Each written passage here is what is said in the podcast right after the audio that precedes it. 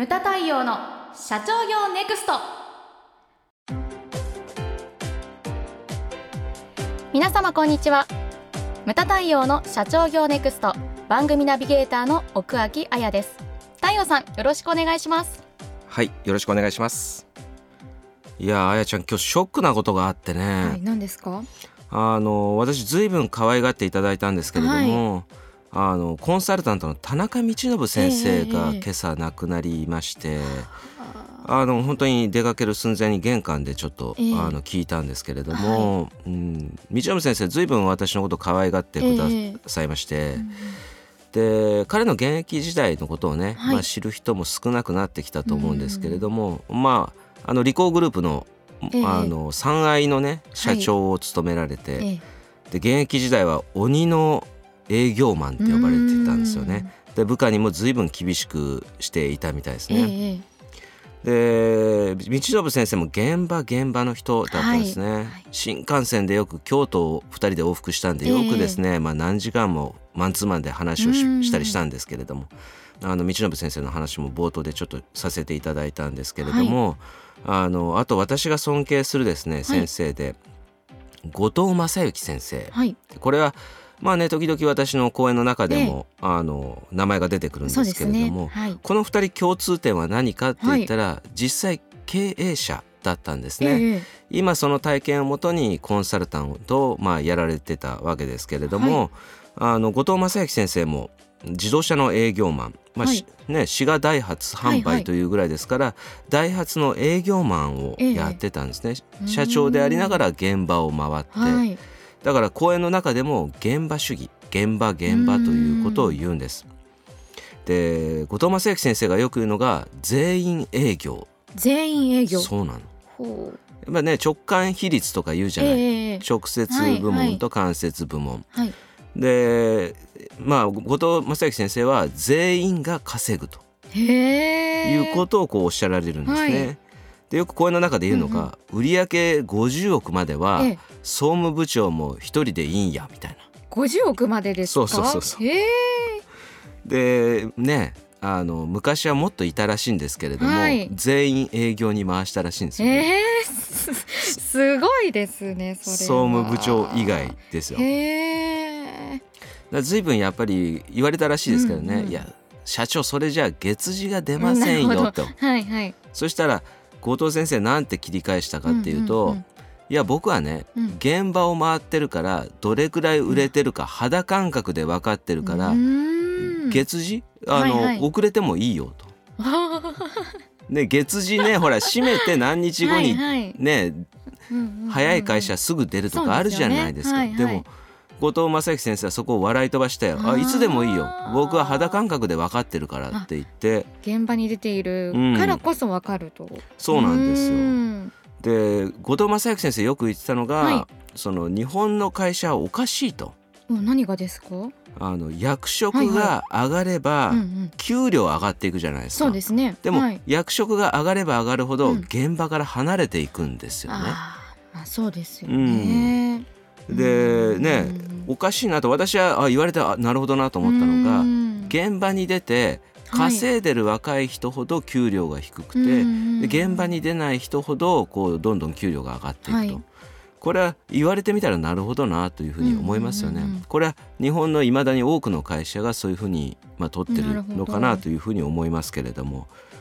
まあ後藤正幸先生はですね、はい。そこではい。役職を全廃したんですよね。全敗うん、簡単ではなかったと思いますそうですよね。うんあのそれまでね6つぐらいあったっていう6つもあったんですそうそう部長とか課長だけじゃなくて ほら課長心得とか。ねそういうのまであったそうですね。でそれって大企業的なね、はいはいはい。感じででもうん。数百人ぐらいしかいない中小企業で、ええそんな肩書きが必要なのですか？とうんうんうん。いう感じですよね。である日ですね事例を出したらしいんです。はいはい。で全部1個上に上げたらしいんですよ。か心得っていうのはだかはい。ら課長にしたりとか、なるほど、うん。はい。で1個全員上にして課長部長にしたらしいんですね。はいはい。でそれを渡してからいや今日からうちは役職制を全廃しますって言って壇上で言ったらしいんですよ。はいはい。でじゃあこれ今出された事例は何ですか？って言って、みんなから言われたらしいんですね。はいはい。で後藤正樹先生そこで言ったのが、はい。それはあなた方の勲章だから、はい。あの名刺には部長とか課長とか書いていいよと、はい。でもうちは今日から分社制にすると。うん。10人単位のこう小さな分社をいくつも作ってだからそこには分社長がいると。はいはい。でそこは別に役職者じゃなくていいと。なくて。うん。でそれでですね、まあ、じなんで10人かって言ったら頑張ってる人、頑張ってない人ってまあ誰もが頑張ってるとは思うんだけどはい。実際成績を出してるはいはい。と成績出してない人、それを見分けられる、うんうんうん。あのマックスの数字が10人だと。10人ね。それ以上多くなっちゃうと分かんないと、なるほど。だからその10人単位の分社をいくつも社内に社内分社ですね作ったっていうふうにおっしゃられてました、なるほど。うん、こうやってですね、まあ、現場というのを確認したそうですね、はいはい。で自ら自ら売りに出ると、うーん。だやっぱり役職者ほどほらお客様を持ってるわけじゃないそうですかよね。だからそれを数字を社員に見せるみたいな、うんうんうんうん。だから結局あの滋賀ダイハツ販売の中でその顔が広い役職者は通常通りやっぱり売ってたと、えええええでそこでちゃんとしたねその評価をすると、うんうん。でこれ数十年前にやってたっていうからすごい、そう驚きですよね、今だったらまだねねフラット組織がこうもてはやされていますけど、何十年も前にこういうことをやられてたって、ね先駆けて。でうんも、うん。そういうの分社というのも多分なかった時代だとな思うんですよね。でそれをこう自ら。ね。だこれはどっからできたかって言ったら自分がやっぱり現場を回ってたからできることだと思うんですね。その組織のおかしさに気づいたみたいな、はいはい。だから社長自ら現場を確認することっていうのは非常に重要だと思うんですよ。でねもう一つ重要なことがあるんです、はい。現場以外に。うんこれは前の番組でやりましたけれども。あやちゃん出てきますか？何ですか？社長の重要な仕事。社長の重要な仕事。といえば、それ 出てこない。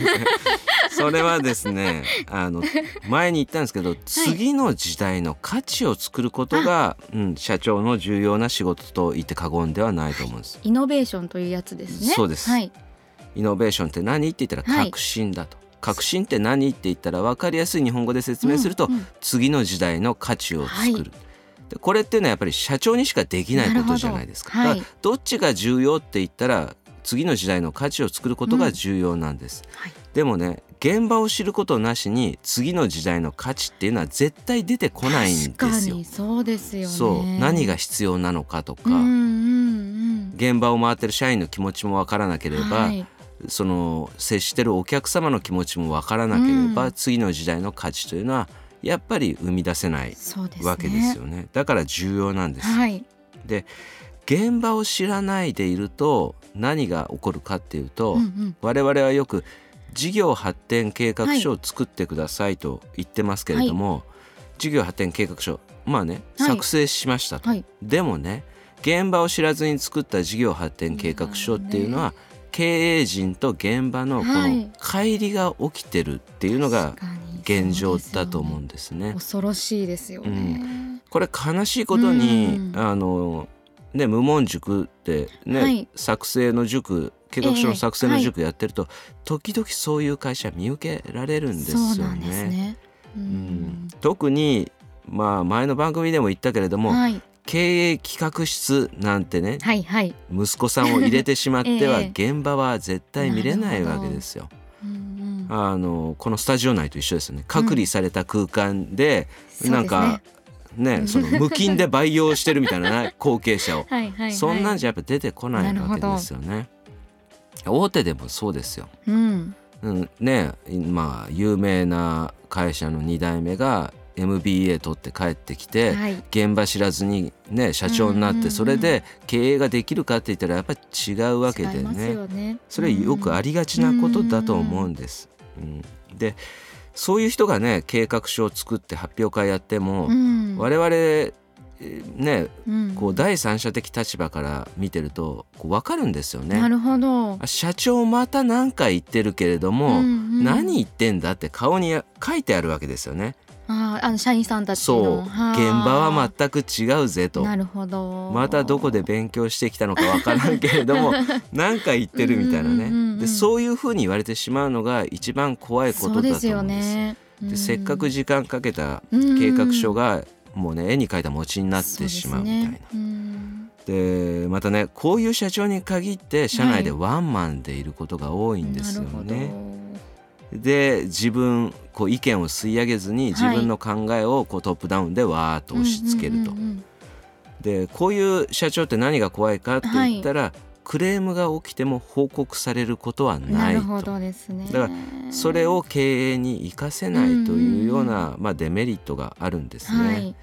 だからこれからのね特に若い人たちっていうのは、現場に出てほしいななるほど。といういうことですよね。うんでそこで得られるものっていうのは絶対に経営にフィードバックされるわけですよ。うんうんそれが生かされなければ次の価値も生み出せないとだから現場っていうのは非常に重要な役割を持っているというのが今回のまあテーマでございました。ムタ太陽の社長業ネクストは全国の中小企業の経営実務をセミナー、書籍、映像や音声教材、コンサルティングで支援する日本経営合理化協会がお送りしました。今回の内容はいかがでしたでしょうか？当番組で取り上げてほしいテーマやご質問などございましたら当番組ホームページ上からお寄せください。